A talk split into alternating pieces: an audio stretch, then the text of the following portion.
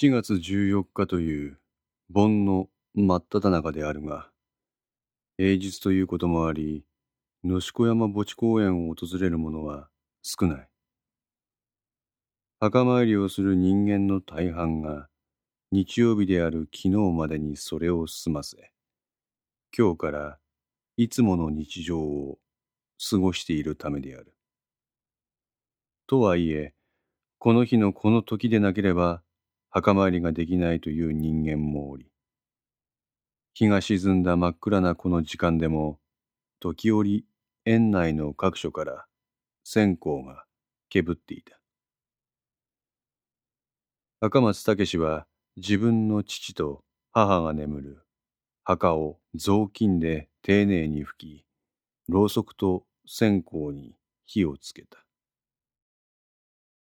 南無阿弥陀仏と刻まれた赤松家先祖代々の墓の前に彼はしゃがみ、額ににじみ出る汗をタオルで拭って合掌し、しばしの間頭を垂れた。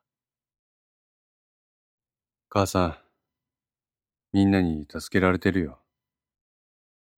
野子山事件から間もなく母の文子に病気が見つかった。がんである。医者に勧められるあらゆる治療法を試した。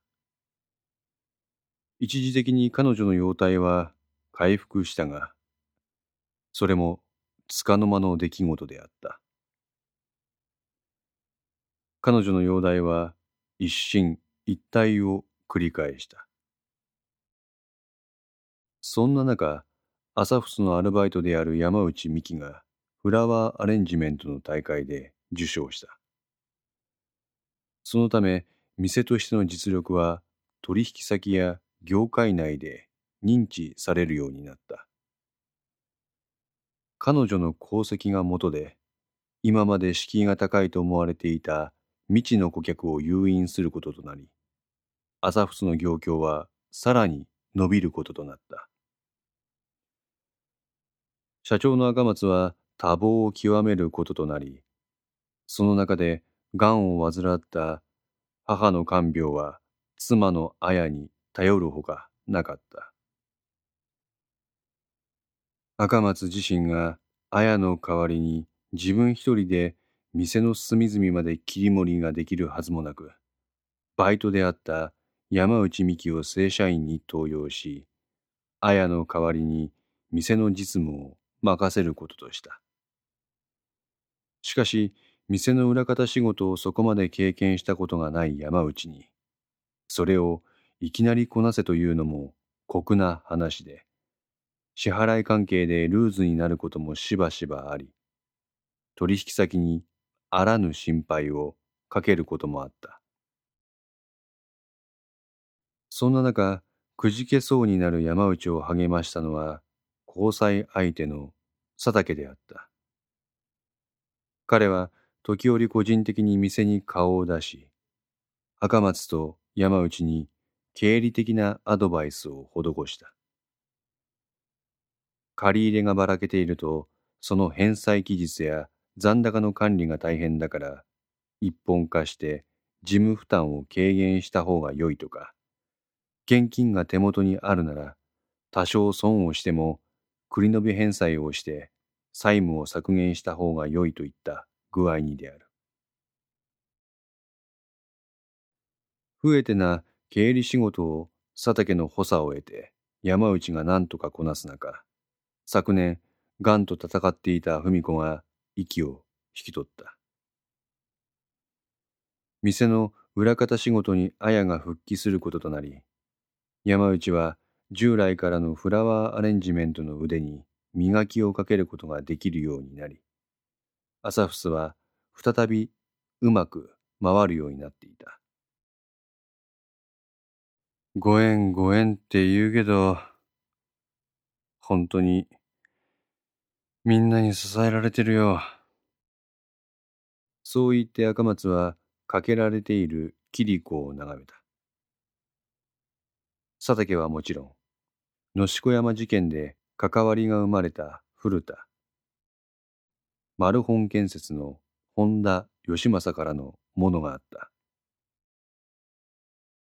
古田さんにもお世話になったし、マルホン建設は義政の代になって変わったよ。赤松はかけられているキリコ一つ一つを手にして、それらを見つめた。え？あるキリコを手にした瞬間、赤松の動きが止まった。今度？彼の手は震え出した。なんで？赤松はそのまま地面に膝をつき、しばらくその場で硬直した。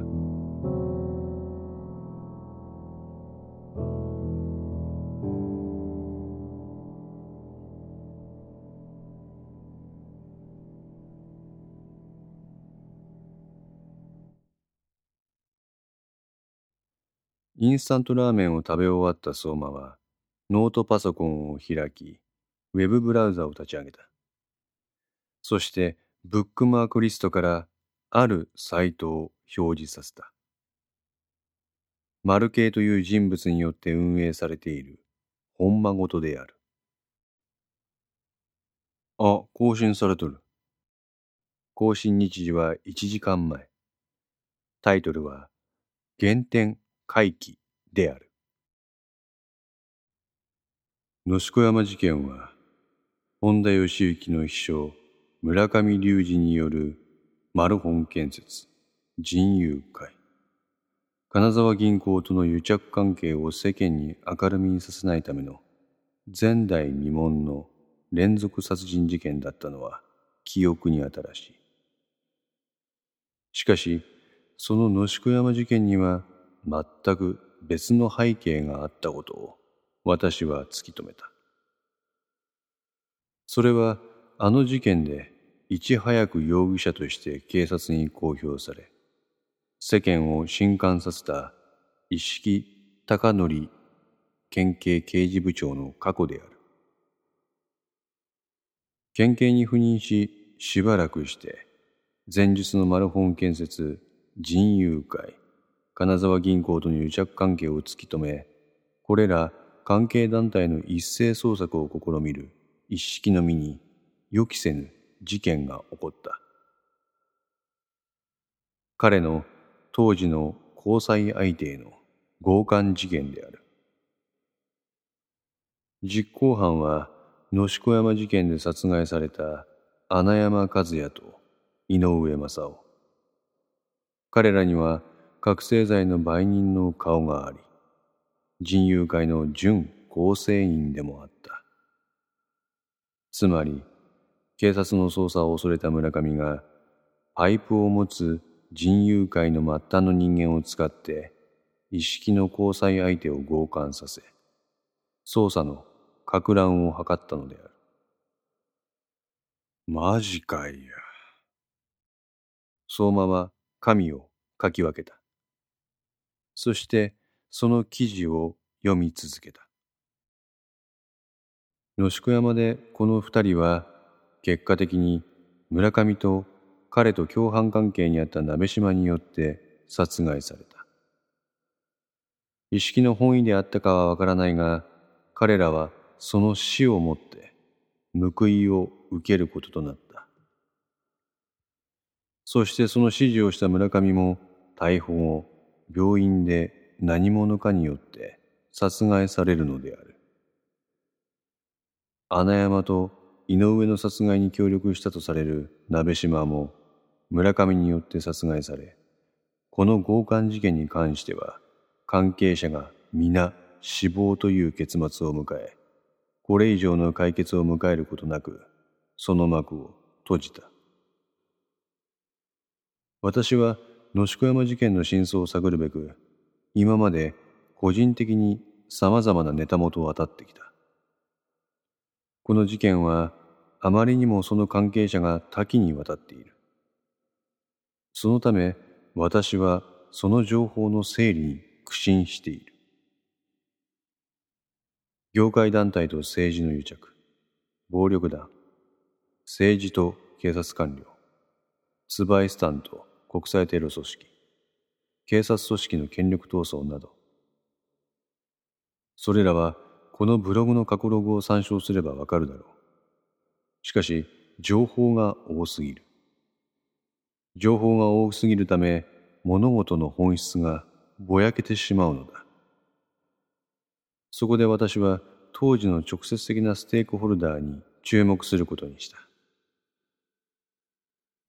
事件の首謀者であるとされる村上隆二は、意識の同期である。また、彼の共犯者とされる鍋島もそうだ。事件終結間際まで村上と接触を図っていたのも同期である S 氏だし、事件の背景にある癒着構造を知っていたのは、これまた同期の A 氏の父親である。私はあの事件の背景にあるものを一旦頭の片隅に置くことで、そもそもの起こりであるとされるこれらの関係者を洗うことにした。無数の情報によって見えなかったものがあるところに焦点を絞ることで見えるようになる。そういうことは読者諸君にもあることだろう。一式の高校の同期という人間に焦点を絞ることで私にも見えてきたものがある。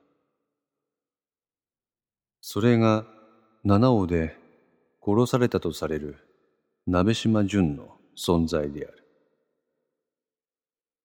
七尾で遺体で発見された鍋島の顔は村上の手で粉砕され、その身元の特定が困難であった。警察はその身元を指紋照合の結果、鍋島淳であると判断したが、遺体が鍋島であるとの根拠はこれ以外に何もない。なぜこのようなことを今更書くかといえば、鍋島淳という人間の素性は誰も知らないからだ。誰も素性を知らない人間を指紋一つで本人であると断定する。そこに疑問が残るのである。ここで一つの事実を明らかにしよう。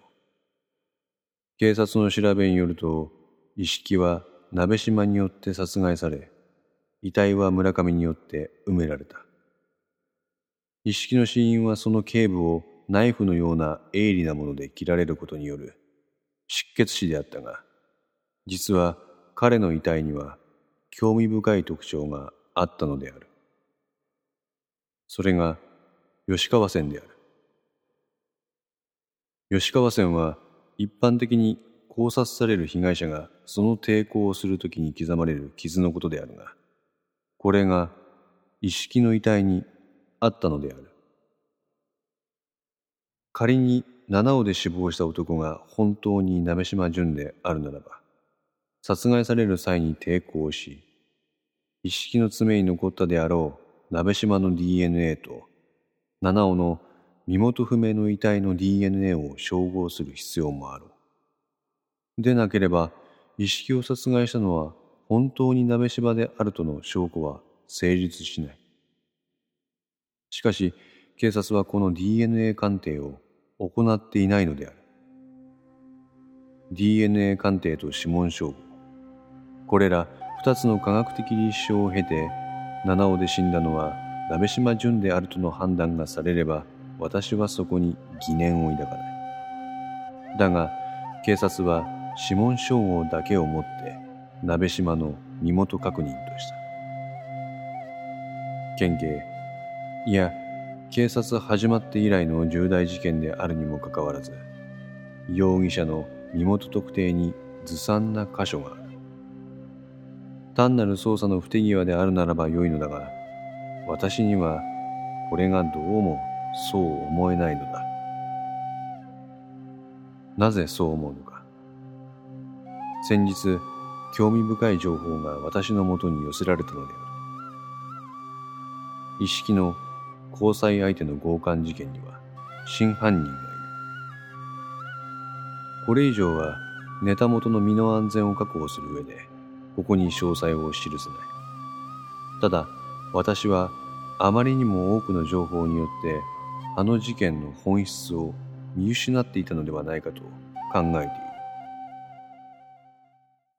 ブログの記事はここで終わっていた。なんか、ちょっとよくわからん記事やな相馬は肘をついて何度かその記事を読み直した。あ、そうや。相馬はカバンの中から西田に手渡された一式からの手紙を取り出し、その一節を読み返した。おそらく、この手紙を手にして、僕の周辺のことを新たに知ることがあるだろう。それはそれで、相馬くんには受け止めてほしい。剣道部内のことは、剣道部内で処理する。これは約束する。君はそれには深入りする必要はない。きっと、その問題は別の人間が解決してくれる。ただ、情報は逐一、片倉さんと共有しておいてほしい。相馬はため息をついた。石木さんの周辺のことって、これか。相馬はメールソフトを起動し、本間ごとのリンクを貼り付けて、それを京子に送った。